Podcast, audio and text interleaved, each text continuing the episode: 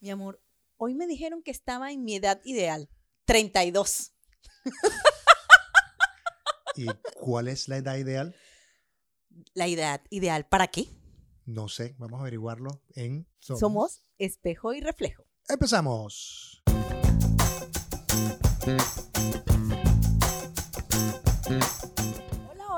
Hola. Francis. Bienvenidos.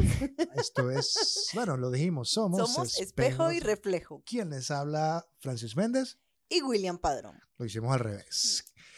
Ay, qué original. Venías como traumatizada por algo, ¿no? Traumatizada no, para nada, al contrario. Hoy, chico, dijeron, no, pero si tú estás en edad ideal. Y yo, ¿sí? ¿En la edad ideal como para qué? La edad para... ¿cómo? Voy a cambiártelo. ok. Sí, si es por las buenas, ¿cómo te explico? pues? Le cambié, para los que no nos vieron en pantalla, le cambié el, el brebaje del día de hoy. Sí, que sí estás en tus, en tus 32 años, estás perfecta. Y yo, "Mm, sí, ay, don Juanito, muchas gracias. Te dijeron 32. Los que están viendo por el YouTube, escriban cuántos, cree- cuántos creen que tenemos. No, porque ya eso lo hemos dicho. ¿Sí? Pero Claro. alguien habrá llegado tarde. Ta- Cada episodio se va sumando Llegaste gente. tarde. Está bien, William, está bien. La edad- antes que hablemos de todas estas cosas, primero que nada, ¿cómo están? ¿Cómo estás? ¿Qué tal la Muy semana? bien, Muy bien. Oye, en esta semana es la celebración del Día del Padre. Sí, ¿Cómo te sientes? como papá.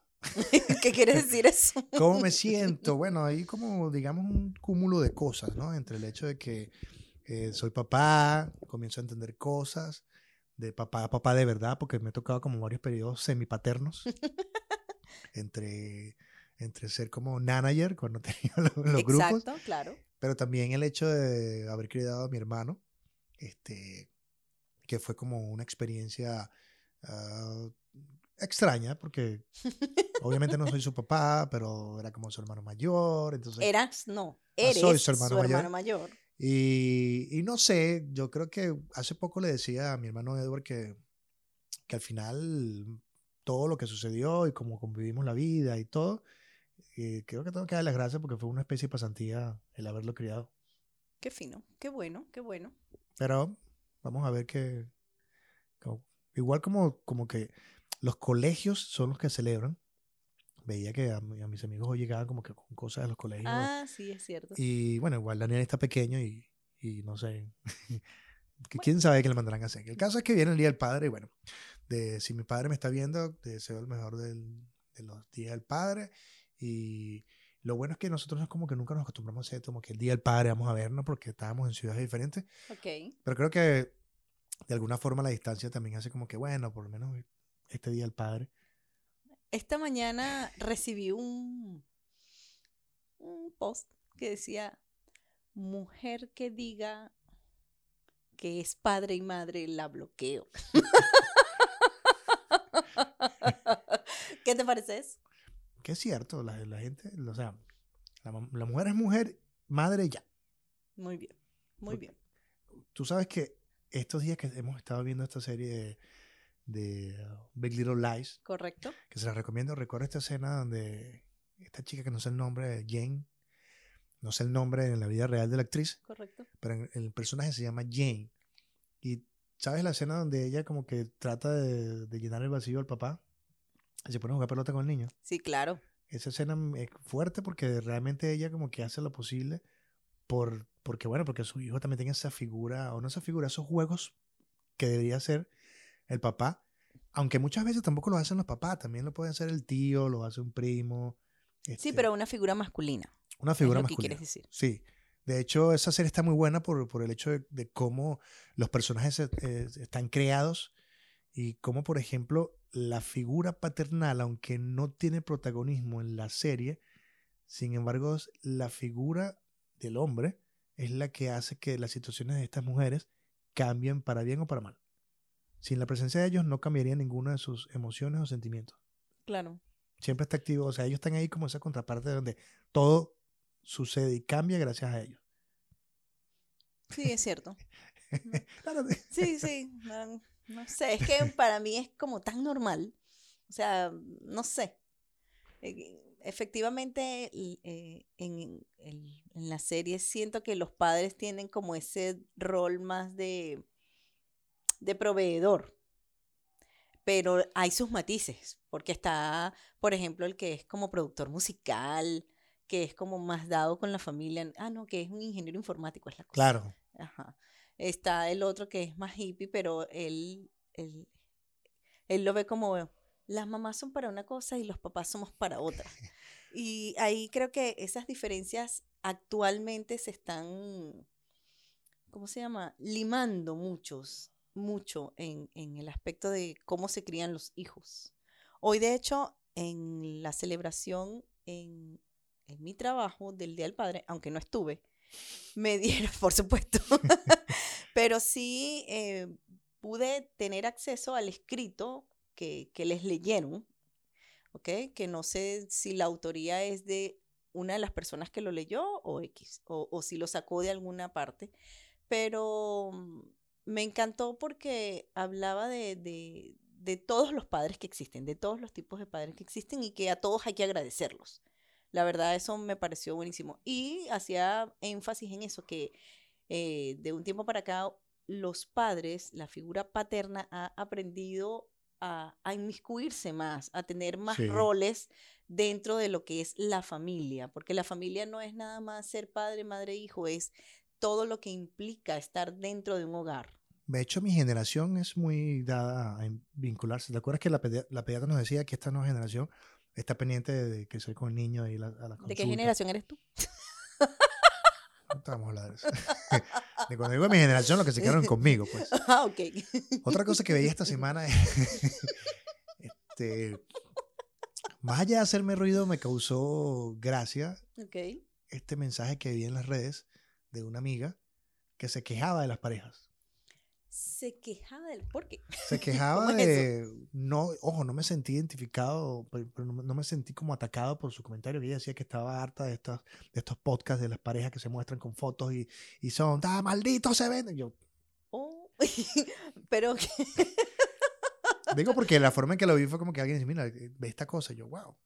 Este, y me hizo pensar como que, bueno, cada quien tiene como su sufrimiento interno o, o su perspectiva y, su, y algo le hace ruido, ¿no? Ok. Pero me puse a pensar que de alguna manera, este, en nuestro caso, porque viste que hay gente que nos dice, pero no puedes estar todo el tiempo feliz.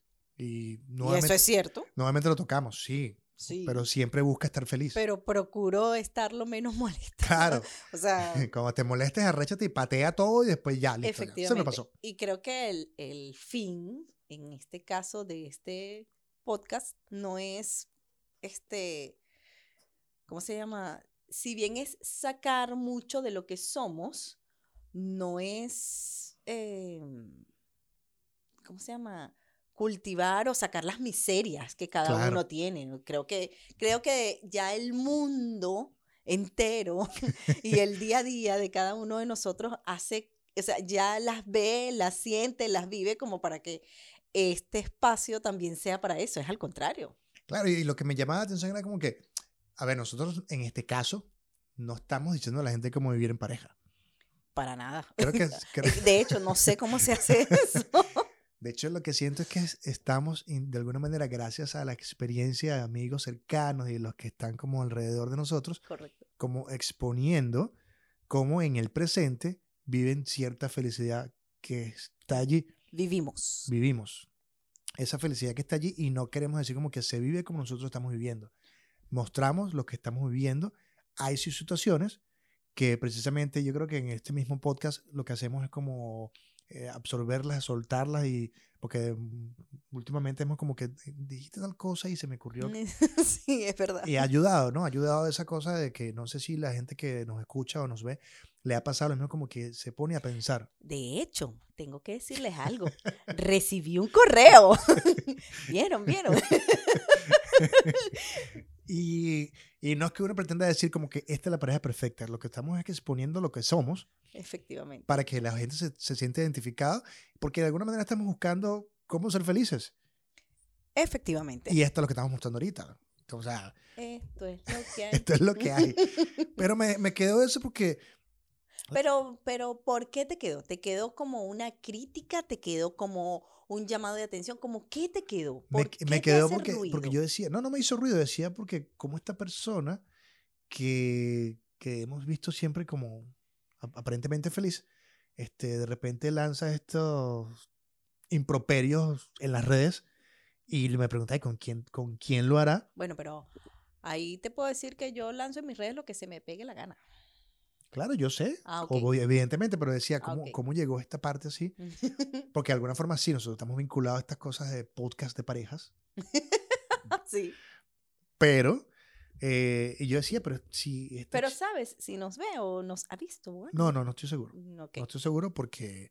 Pero sí me llamó la atención porque, bueno, le tengo mucho cariño. Y, y, y me preguntaba si la gente, cuando tiene es- esa situación, de alguna manera ve las relaciones de pareja como fastidiosas. Mm, No sé. Porque como no están viviendo, No sé. Ahí no, no sé qué decirte. Creo que eso ah, me haría suponer cosas y ya hablamos de eso. ya, su- ya hicimos suposiciones. Exactamente. El caso es que nosotros arrancamos hablando de la edad perfecta. Y como toda la semana estamos en una onda de borrachos, hoy decidí tomar jugo. Así estará su alma. Además, pruébalo, pruébalo, ¿eh? ¿qué tal? Antes que diga. Es un brebaje, ¿ves? Es fresa, textualmente. fresa, naranja, limón. Sí, Faltó la minta. realmente sí. Mézclenlo todo eso. Ah, y jengibre. Ah, ya te iba a decir, pero hay algo que... el ingrediente favorito de William, el jengibre. Porque, ¿cuál es la fucking edad perfecta? ¿Para qué? Depende. Empieza por ahí. ¿Para qué? Para casarse, por ejemplo. ¿Cuál, Ay, cuál es tu edad perfecta? Pero, pero si, si, si la gente se casa a cualquier edad, o sea, están las parejas, si hablamos a la antigua, las parejas se casaban a los 15 años. Ok. Si hablamos de nuestras abuelas, eh, todavía seguían por ahí, sí, 15, 20. Y además, lo que fueron nuestros padres, creo que le- les demonizaban el hecho de que si tenías 30 y no te habías casado, mire, usted fracasó. Usted no lo logró, como dice el George Harris. no lo logró. Te pasó, de hecho. no, pero eso no me, eso no me detuvo. De hecho, no. mi- yo siempre he dicho que mi estado ideal es vivir en pareja, pero no, mi sueño nunca fue, o sea, yo no establecí una edad para vivir en pareja, al contrario. Mi, mis edades, la- mi edad la establecí para graduarme, por ejemplo, para, para obtener un título universitario que para mí era sumamente importante. Ajá. ¿A qué edad te Y lo graduaste? logré Ok. a los 22. ¿Y te parece que a tu hijo tiene que, que graduarse esa edad?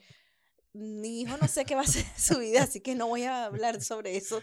Eh, amanecerá y veremos cuando tenga 22. Ah, pero ¿Qué en el, en el fondo quieres que lo haga temprano. No, no, o sea, me parece que o sea, todo, por lo menos en la, en la parte estudiantil, todo está como, como muy dado. O sea, pasas de la primaria a la secundaria y de ahí se supone, se supone que a la universidad, los que quieren ir a la universidad, porque no todo el mundo quiere ir a la universidad y o no todo el mundo logra hacerlo cuando quiere. Porque conozco personas que se graduaron a los 60 años, efectivamente. Por eso, Pero porque la idea. Eh, por eso no existe, o sea, no, por lo menos para estudiar. De hecho, creo que el conocimiento es una cosa magnífica que deberíamos, o sea, yo intento aprender algo nuevo todos los días, ya sea una palabra, eh, el cómo hablar chileno, o sea, algo nuevo todos los días. El que intenta es una resistencia. Como que, ah, bueno, digo que lo intento porque hay, días que no siento que me queda algo nuevo, siento que me queda una experiencia, pero no que aprendí efectivamente algo. A eso me refiero con el intentar todos los días aprender algo nuevo. Porque ah, para mí significa aprender algo nuevo el que, como te digo, aprendo una palabra nueva. El, el ¿cómo es? El copuchento, por ejemplo ¿Explica? chismoso. Oh. ¿Ves? Eso es un copuchento. Yo le decía, yo que capuchento, no, copuchento me dijeron hoy. Copuchento, Francisco. Ese va a Ah, ser nuestro nuevo eslogan. Eh, somos Espejo y Reflejo, su programa de copuchento favorito. Entonces, ¿ves? Eso es algo que efectivamente hoy aprendí. bueno, ¿Ves? está bien. Me tinca. Terrible, vale.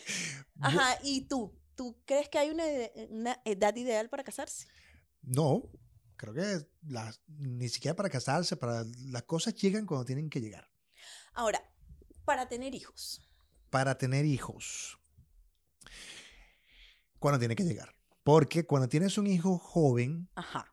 ok, puede que lo disfrutes, crecen y tal, y, pero de alguna manera también sacrificaste tu juventud o la pusiste en pausa. Eso no es bueno ni malo, Ajá. pero hay gente que, o de repente la gente que tiene hijos muy jóvenes, también tienden a quizás no enseñarle una vida desde, la- de- desde la adultez. Es como niños criando niños. Ok, como que son panas. Sí. eh, amigos. Entonces, ojo, no, tampoco está mal. ok. Eh, es como que cada. Tú sabes una cosa que yo entendí de por qué eh, no hay un manual de padres, porque no existe. Efectivamente. Pero dentro de mis creencias está el hecho de que los niños llegan al sitio donde quieren llegar, toda la petición, la cosa, Claro. porque llegan a vivir experiencias. Los papás, con todas las cosas que tengan, ellos saben que esa es la experiencia que van a vivir con ellos. A pesar de que yo comparto esa filosofía, no puedo negar que, por ejemplo, cuando, cuando escogimos este tema, una de las cosas que me llamó la atención fue eso de la edad ideal para, ser, para tener un hijo. ¿Por qué? Porque si bien es cierto que actualmente existen mujeres que están teniendo bebés a muy altas edades, pasados los 50, incluso pasados los 60 años, que no lo podía creer. Ah, lo, lo- lo conseguiste. No, no, eh, Japón. No, de hecho no lo conseguí en Japón, lo conseguí fue en la India y en. España. De hecho, en la India conseguí uno, una, Pero in una vitro. persona, pero todos son in vitro. No, en Japón hay señoras mayores de 50 y pico que tienen hijos. Todos los casos que yo encontré los, eran efectivamente personas mayores de 50 años y todas eran in vitro. Creo que había una sola que fue como a los 53 y no fue in vitro. Una sola, una, y era, creo que española. Pero el caso está en que, por ejemplo, a mí me, me, me, me atrapó el hecho de que puedo entender como mujer, porque ya lo viví, el hecho de querer ser madre, ¿ok? Y que tengas, aunque mentira, voy a, no voy a decir que lo viví porque no fue así, y que mm, por cuestiones de la naturaleza no lo puedas tener de la forma que uno quiere. Buscan apuntes. Ajá. Y que, que acudas efectivamente a la medicina que hoy en día está tan avanzada, pero también creo que cuando tienes 60 años, o sea, debes pensar un poco más en esa persona que vas a traer al mundo. O sea, creo que ahí me vuelvo un poco egoísta en ese aspecto porque tú dices niños criando niños y entonces aquí es abuelos criando niños. Porque si algo o- o que yo opino es que los abuelos precisamente son abuelos porque los consienten, no sé qué. Y una madre a esa edad es imposible que no sea un abuelo. O sea, eh, tú tratas a tu hijo de, de, de todas las maneras habidas y por haber, eh, ¿cómo se llama? Para mm, complacerlo, porque efectivamente no sabes cuánto tiempo te queda. Bueno, pero es que precisamente el jugo de hoy Ajá. tiene que ver con la alimentación. O sea, en la medida que tú sabes, Está bien, o sea, yo entiendo tu punto de cuánto te puedes cuidar. O sea, e- eso lo puedo ver. El detalle está, nosotros, nadie está exento, o sea, ni a los 10, ni a los 20, ni a los 15, ni a los 19, ni a los 60 años, de que te pase un accidente. Entonces, es distinto que yo tenga un accidente a los 60 años y me muera, a que, y tengo un hijo de 20, ¿ok? A que tenga un accidente y tenga un niño de 3. Me explico, o sea, no, de verdad que el tema es muy controversial. Eh, Entiendo una parte, pero también debato la otra. O sea, es, es un punto muy álgido en ese aspecto. Entonces, creo que es, no, eh, al igual que tú, opino que no existe la edad ideal para nada, absolutamente para nada. Pero en el caso de ser madres, o, o cuando ya tenemos una edad muy avanzada, creo que debemos pensar sobre todo en esas personas que vamos a traer al mundo. pero es que los abuelos consienten a los niños porque los niños ya tienen un padre que le hace resistencia y el abuelo consiente. Pero cuando eres mamá o cuando se es mamá en una edad adulta, el proceso de abuela ya no pasa porque eres mamá. Ese es tu Ese tu es el detalle. ¿De verdad no pasa? Fíjate, de hecho leía una, una experiencia de una chica que de su, su madre cuando, tu, cuando la tuvo tenía 53 años y su padre 69. Y ella dice, mira, la l- mi padre murió cuando yo tenía 19 18 años. La primera parte, o sea, toda, todos mis 18 años fue cuidar a mi papá. Y, y todas las semanas pedía que, que dure una semana más, que dure una semana más, que dure una semana más, que dure una semana. Entonces me perdí en ser hija y fui cuidadora. Entonces luego muere mi papá y entonces e- era como la amiga de mi mamá para cuidar a mi papá. Y luego pasé a ser la cuidadora de mi mamá. Además, con dos chamos. Bueno, Entonces, a eso me refiero. Y ojo, ella, ella dice que tuvo unos padres maravillosos y que no se arrepiente absolutamente de nada, pero que sí definitivamente te pierdes cosas. pero puede haber sido la niña de 19 años cuidando a su mamá con ACV de 32 años. Puede ser. Es pro, o sea, no, no, pero bueno, no sé, como te digo, es un debate, de hecho me debato, o sea, es un debate incluso interno. Pero yo no, porque de hecho el, el por qué comienzo con esto de, alimentación, alimentación sana, porque estoy consciente de que eh, yo tuve, bueno, yo no lo tuve, lo tuviste tú, a mi hijo con una edad que no era precisamente los 30. Correcto. Y Bueno, para mí- sí eran los 30, pero avanzados. No, yo lo tuve justo a los 40. ah, es verdad, es correcto. Y para mí es importante el hecho de que pueda disfrutar a mi hijo con la energía que tenga que disfrutarlo, eh, hasta que, bueno, yo digo que vivo 100 años. Qué bien. y a un momento dado donde podamos, sin ser un estorbo. Es- Ok. Eso, eso es, esa es como la meta y esa es mi idea de por qué la alimentación sana y todas estas cosas, porque entras en la conciencia que dice, bueno, este, eh, quiero vivir más tiempo porque quiero disfrutar más a mis hijos, a lo que, a la familia, a lo que están alrededor, pero tomas esa conciencia, porque cuando es el chiste que siempre echamos de que te enfermas y claro, te, te caes a curda, eh, fumas, te- no duermes bien y de repente estás enfermo y dices, Dios, pero ¿por qué me haces esto? Dios abajo viéndote con tú eres huevo, muchacho. O sea, yo lo que Yo lo que hice fue darte un cuerpo, tú hiciste desastre. te lo destruyó, pues. Entonces, entrar en esa conciencia que la gente, y aquí me van a hacer hablar, hablar mal Claro, de- pero fíjate, ahí, ahí voy, a, voy a debatirte porque que muera la ¿qué le, farmacéutica. qué le pasa? ¿Qué le pasa? ¿Qué le pasó a Casillas? Casillas es un deportista élite. Pana y le dio un infarto. O sea, tú tienes idea de lo que es ser Iker Casillas. O sea, no me jodas. Bueno, pero ¿qué sabes tú si tienes problemas de estrés? ¿Qué sabes tú con la alimentación? Una cosa es que corre, otra cosa es que uno, tú, tú puedes salir a la calle hueliendo perico y corre y corre, hacer ejercicio. No, no a ese nivel, no vengas. No a ese nivel, o sea, no, no, no vengas. Bueno, puede ser marihuanero. No sé, no sé porque no, ¿O cómo puede, haber estado, su- cómo pudo haber estado su alimentación? no sé. ¿Cómo puede haber estado ahí- su estrés diario? Un tipo, un tipo que tiene que estar en el número uno y como está tan ocupado en ser el número uno, se olvida de bajarle dos a la vida, que a lo mejor comía mal, qué sé yo. Los japoneses, que fueron los casos que estabas leyendo, Ajá. eh, suelen comer lento. Ah, bueno, eso es, eso es algo que nosotros no sabemos hacer. Suelen comer lento. Además, con 30 minutos para que comas, o sea, eso es casi imposible en los trabajos, por ejemplo. Por ejemplo, los eh, japoneses suelen comer las frutas de la estación del año. ¿Cómo debe ser? Porque eh, para ellos es importante que si la naturaleza, la naturaleza te está dando eso es porque lo vas a usar. No es que yo quiero traerme frutas importadas no sé dónde y ya la cosa pasó de, de temporada. Entonces ellos comen lento. De hecho, ellos no comen al 100% de quedar full como, como yo, que soy un bastardo a veces que, ah, me voy a comer estos cuatro platos de sopa. Tu que lo he hecho". palabra vaya adelante. Ellos 80% lleno, 20% para que puedas relajarte. Tienen como, están más dedicados a alimentarse y a pensar en, en longevidad que a vivir la vida como un desastre porque hay una pepa que te lo va a acomodar. De hecho, Japón es el país, este, en sus en zonas específicas, con, de- con la población más longeva en el- en el mundo. ¿Y eso de qué nos sirve? De vivir más tiempo y compartir más con la gente porque lo decides. Ah, bueno. ¿Para qué quieres morir joven? ¿Cómo que? Para que mi cadáver sea bello.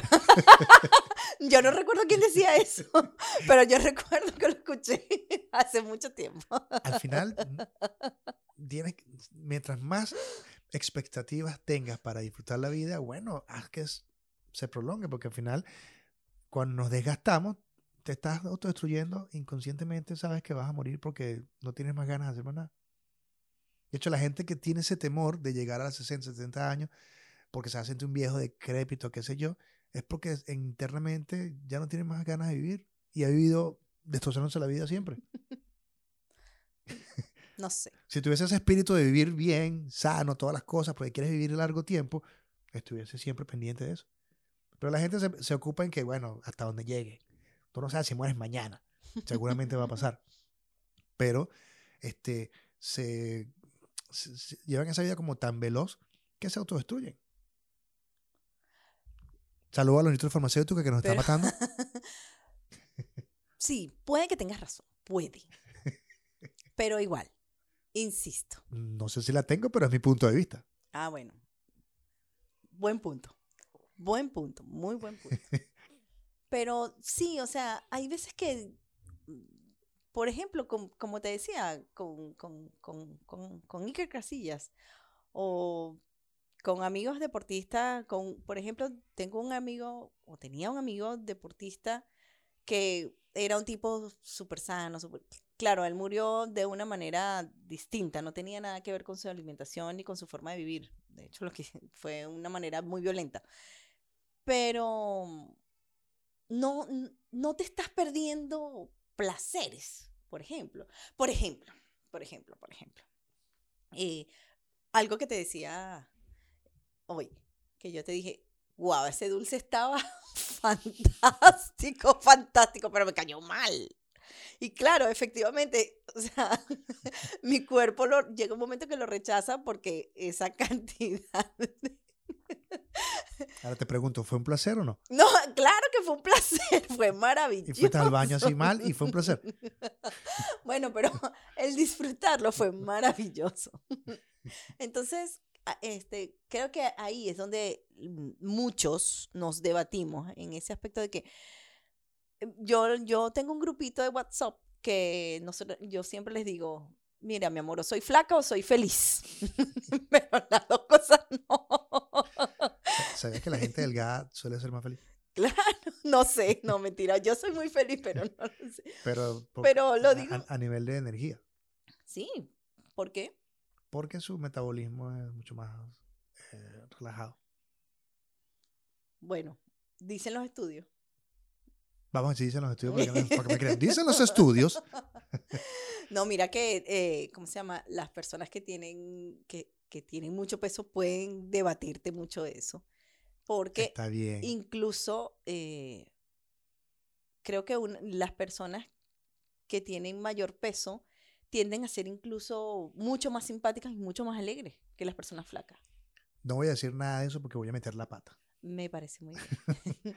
Me parece muy bien. Y, y del poco, de, de la poca gente que hemos ganado, la vamos a perder. Cuando consiga la manera de decirlo bonito, lo diré.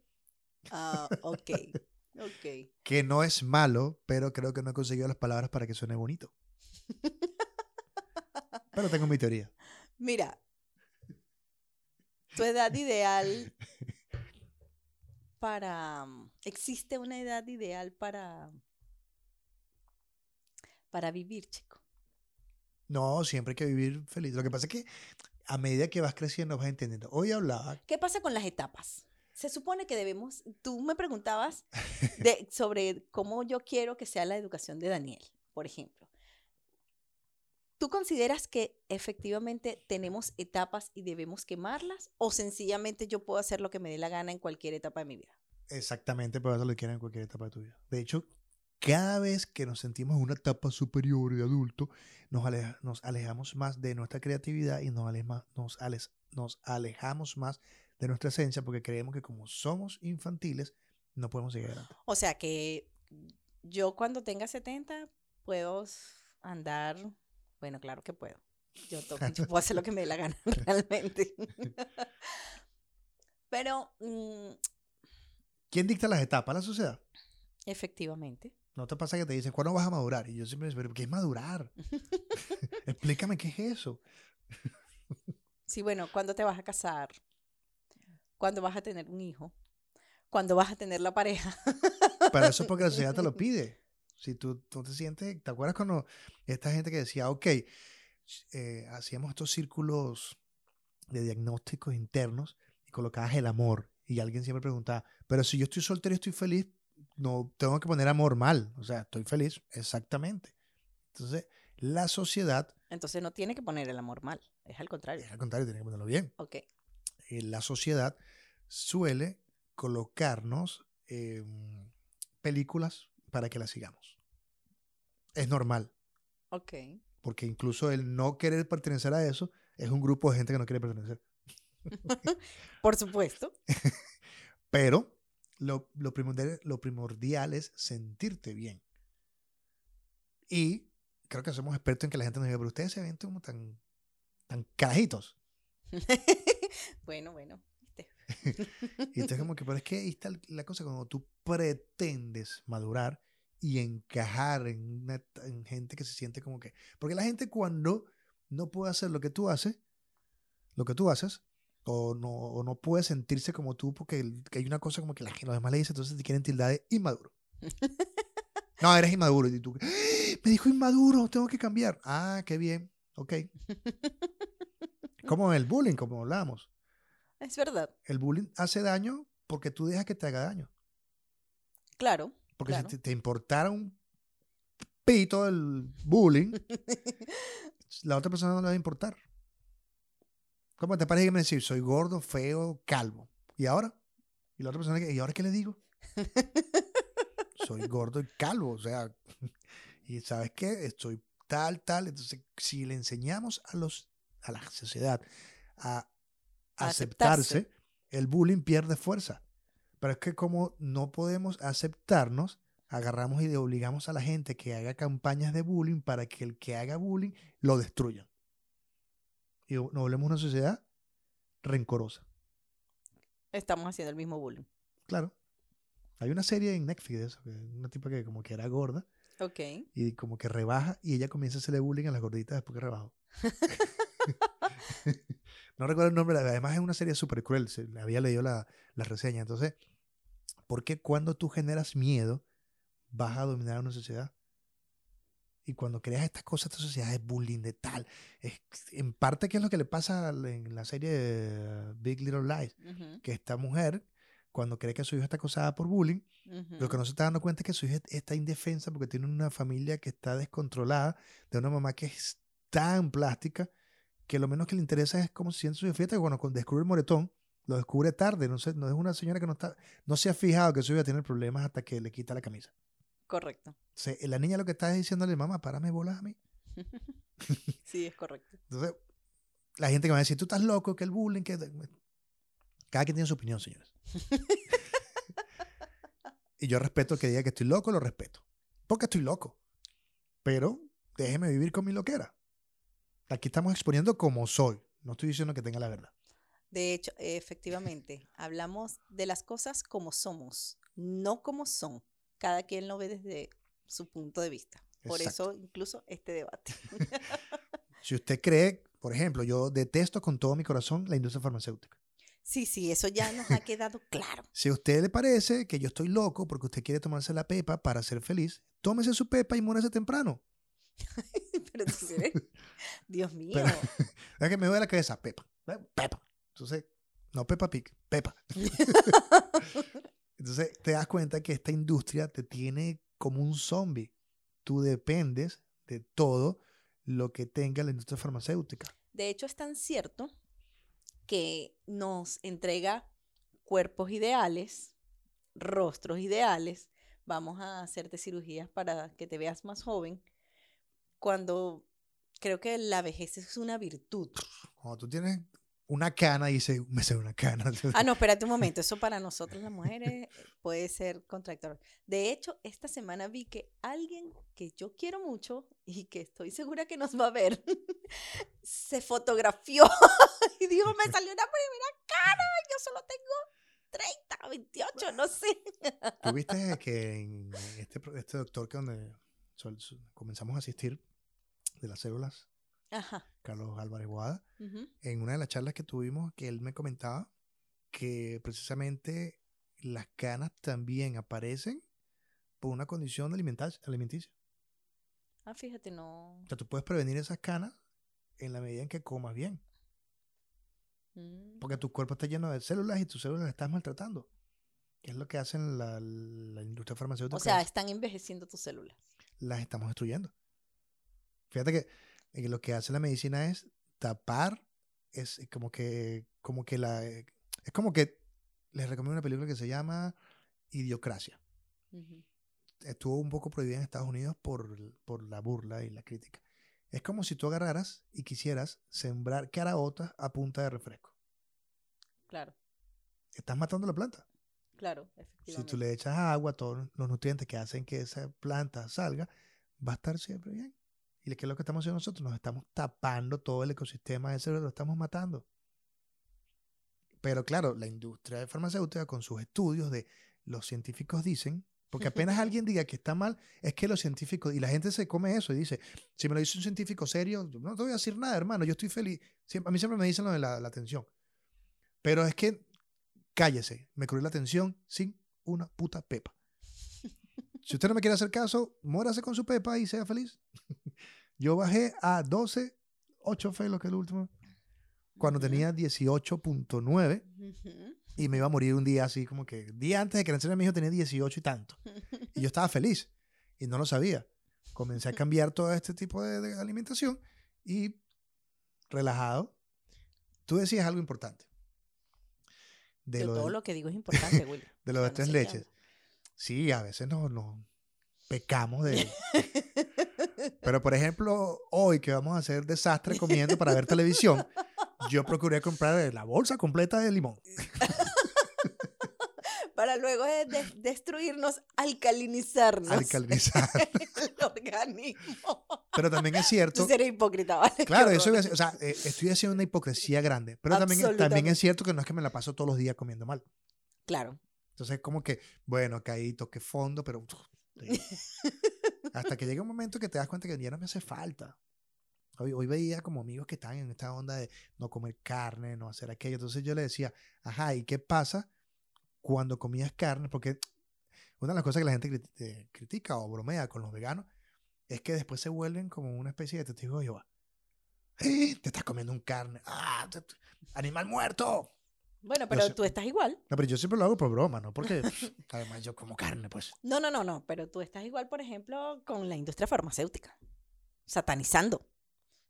Es Y verdad, entonces- pero que se jodan. Entonces, no me jodas. O sea, no puedes criticarlos, ¿no? Pero ya va, Además, yo, eso es parte de todos los grupos. yo tengo una ventaja. ¿Cuál es Yo tu ventaja? jamás en la vida confié en esa gente, nunca en mi vida. A diferencia del que se vuelve vegano y quiere como que no maten a los animales, coño, los animales son chéveres. Relájate, hermano, tú ya pasaste eso, está bien que seas vegano, deja a los demás que lo descubran. Porque después se empiezan a dar golpes de pecho. Yo cuando comía carne, ya, ya, ya, ya, ya no estás comiendo carne, sigue adelante, no pasa nada. sé feliz y deja que los demás descubran su proceso. Pasa la página. Sí, pero es como que, es como si no se lo creyeran. Ok, dejé la carne, pero alguien más tiene que dejarlo. Este pedo no me, este pedo no me lo voy a quedar yo solo. Y O te- sea, por favor. te quieren convertir. ¿Te convertir? Yo jamás fui amante Pero de las pastillas. Todos los grupos nos quieren convertir o queremos convertirnos, William. O sea, los, no sé, los judíos no, no, no toleran a los testigos de Jehová. O sea, por ejemplo, hablando de religiones, no sé, eh, qué sé yo, los psicólogos no, no respetan a, la, a, los, los a los, a los Los coach. coach.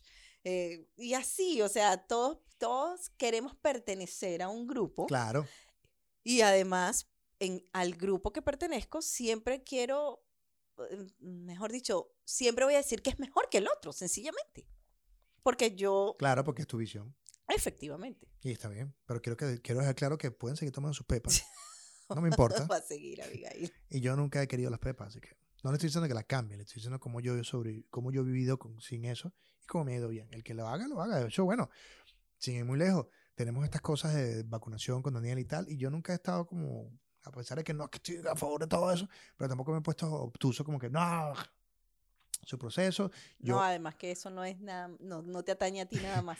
yo procuraré en el camino enseñar a mi hijo a que tenga una buena alimentación, que hasta que él dice, bueno, se mate solo si quiere. Pero en el camino, bueno, hijo, esto se come. Y de hecho, lo, lo hacemos. Yo lo hago con Daniel. Más que nada, yo lo hago. Cuando estamos, "Eh, hijo, eso tiene azúcar y nosotros no comemos azúcar por esto, esto y esto. Eso te hace daño.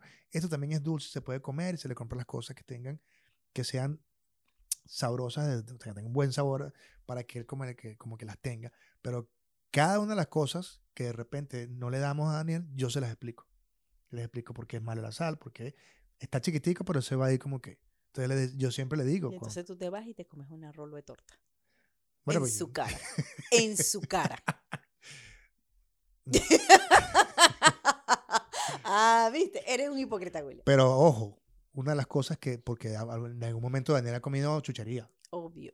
es explicarle, hijo, esto hace daño que se está comiendo, pero no abusar, procurar en la medida de no hacerlo en exceso y cosas como esas. O sea, tú no puedes quitar al niño todas las cosas de un solo golpe. Ok. Sobre todo porque los niños lo aprenden de los padres. Entonces no pretendas quitarle a la gente sus pepas de un solo golpe, chamo. No, no, tómense sus pepas y muéranse. Yo no quiero que se las quiten. Estoy diciendo que yo no las tomo. Yo no le estoy diciendo a nadie que deje las pepas. Estoy diciendo que yo no las tomo. Y que cada, quien, cada quien se muere feliz. Es, co- es como la gente que fuma, disculpa.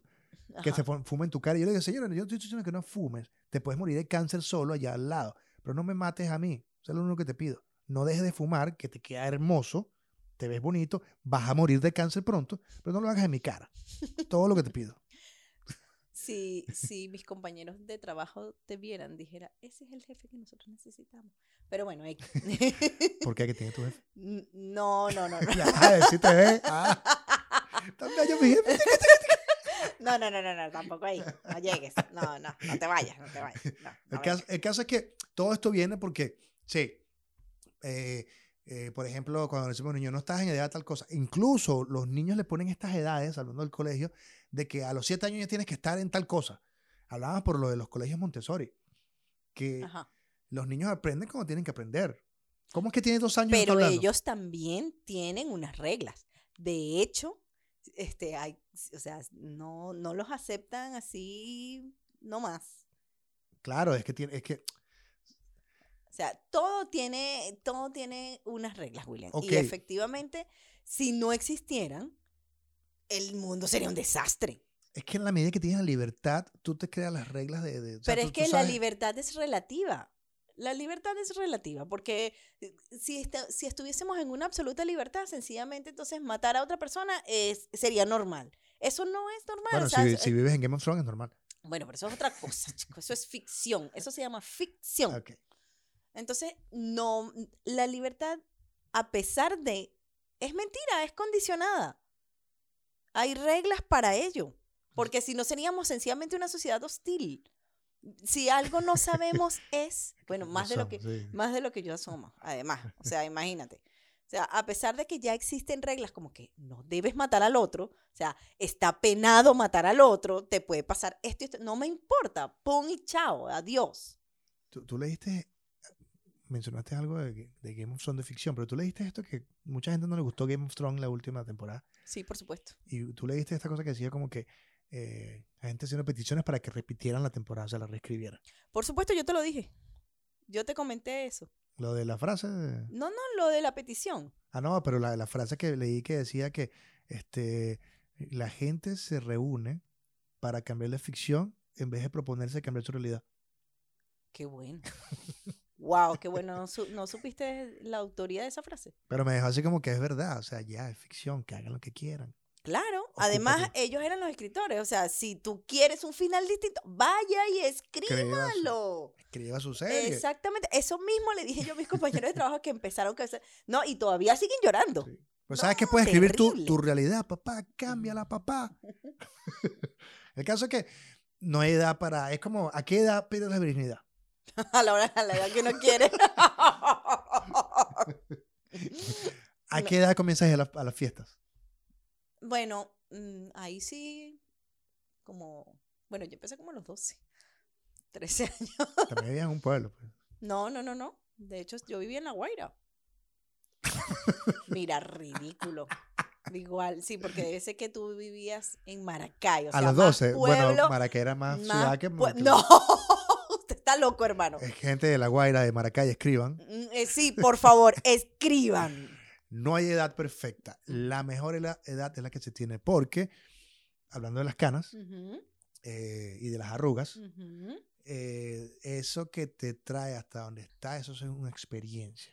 Claro, por eso yo pienso que la, la, ¿cómo se llama? La, el envejecimiento es, la vejez es una virtud. No todos llegan, no todos llegamos. Todos aspiramos llegar allí, pero no todos llegamos. Entonces, wow, creo que no solo porque adquieres experiencias, porque incluso vives otras cosas de una manera diferente, porque creo que cuando, por ejemplo, te conviertes en abuelo, efectivamente te hace, te, te- te hace un clic la manera en cómo criaste en algún momento a tus hijos y, bueno, buscas como resarcir Exacto. todo aquello que, que no hiciste o que no diste o que no fuiste durante, durante la paternidad como tal o la maternidad como tal. Y no porque, porque, porque quisieras hacerle daño a otro, o, o mejor dicho, en este caso a tus hijos, sino porque las herramientas que tenías en ese momento, eso era lo que había. Claro. Y eso fue lo que te llevó a, a criarlos de la manera que los criaste y ya. ¿A qué edad quieres, cuántos años pretendes vivir? Uy, no sé, no sé, no sé. Pretendo vivir hasta que tenga por lo menos un nieto. Ok. O sea, que vas a caer a coñoso Daniel para que tenga un... No. Y ahora que tengo un hijo, mi hijo, porque me voy a morir. No, no, no, no, no, no, no, no, no, no, no. Yo pretendo, yo pretendo, pero eh. ¿cómo es que uno, uno hace, uno hace planes y Dios se ríe? Eh, ¿A qué edad es recomendable hacer un podcast? No sé, Por ejemplo. no Yo- sé. Yo estaba buscando esto. Bueno, que- de hecho, creo que una de las cosas que en mi caso eh, eh, me atacaba el miedo de hacer esto e- era eso, que yo decía, pero ya no estamos como, Como no sé. Mira, hay- Eso no es como más de teenager, o sea, eso de ser un youtuber no es una cosa como más chiquita, no sé. hay gente como Judy Dench. ¿La conoces? Ah, claro, por favor. gente como Brian Cranston Eh, The Breaking Bad, de Breaking Bad, ajá. gente como Ricky Gervasi, Claro, por. Por gente supuesto. como Jeremy Renner, Jeremy Renner. Ah, de claro, Avengers. eh, Avengers, ajá. Michael Caine, Ajá, wow, ese señor. Sean Connery, Mira, ni hablar. Gene Hackman, Ajá. Uf. Naomi. Watts, Ah, pero Naomi Watts no es tan. bueno, pero Steve Carell, gente que se hizo exitosa en la industria después de viejos o adultos. Ok. Como pasa que cuando muchas de estas estrellas que pequeñitos se vuelven, ay, que chique, chique, tan lindo, de ruedan. Ok, sí, claro. Entonces tú dices, la edad perfecta es cuando estás joven para eso, pero después ruedas. Fíjate, este niño que hace I See the People, ¿cómo se llama? ¿Cómo se llama esta Yo película? no. Con Bruce Willis. Sí, sí, yo sé de qué hablas. El sexto Mm, sentido. Sexto sentido. Que ahora es un gordito. Y que tiene que ser gordito, Willy. claro, pero todas, toda esa parafernalia de Hollywood se desapareció y ahora es un. es- nadie le para. Macaulay Culkin. Ajá, bueno. Él creo que es un mejor ejemplo. No hay edad para disfrutar la vida específicamente. O sea, Ni para hacer o dejar de hacer cosas. ni para morirse, porque la gente ahora se quiere morir a los 27 años como Kurt Cobain Ay, qué triste. o como Jimi Hendrix. Ay, qué triste. Recuerden que esto es Somos Espejo y Reflejo. Por favor, escriban, eh, envíen sus comentarios. Comenten, manito arriba, Siempre manito arriba. suscríbanse, escriban mucho. eh, Estamos abiertos a peticiones. Estamos dispuestos a leer sus peticiones. Eso de que estamos abiertos a peticiones suena raro. o, o yo tengo la mente muy sucia, Sí, no sé cuál de las dos. Igual si lo que quieren es hacer un trío, eh, bueno, igual escriban por si acaso, uno no sabe si. Exacto, lo invitamos para acá y hacemos un trío. Si frente que a la cámara. Si lo que quieren es delivery, todo se puede, todo se puede. O sea, programa, somos, si, si- si usted quiere un trío, es porque son los que reflejamos. ¡Qué horror! Somos Sí. espejo y reflejo. Algo está pasando en nosotros que la gente está pidiendo un trío. o una orgía, no sé, la gente pide cosas raras. Yo creo que tú eres el que te le está pidiendo al público cosas raras, Julián. Hazme el favor. Puede ser una orgía alimenticia. ¿no? Ajá, ajá. Sí, sí, sí. El que mal piensa, mal actúa. Eso es verdad. no voy a opinar. Señores, eh, gracias por llegar hasta acá. Eh, se les quiere un montón. Eh, mi nombre es William Padrón. Mi nombre es Francis Méndez. Eh, recuerda que estamos en uh, Anchor, Spotify, Apple Music, perdón, Apple Podcast. Um, En YouTube, por supuesto. En sí, bueno, también en YouTube, en TuneIn. Recuerden suscribirse, comentar, compartir y disfrutar. Muy bien, me gusta. Se les quiere. Chao. Bye, bye. Mm-hmm.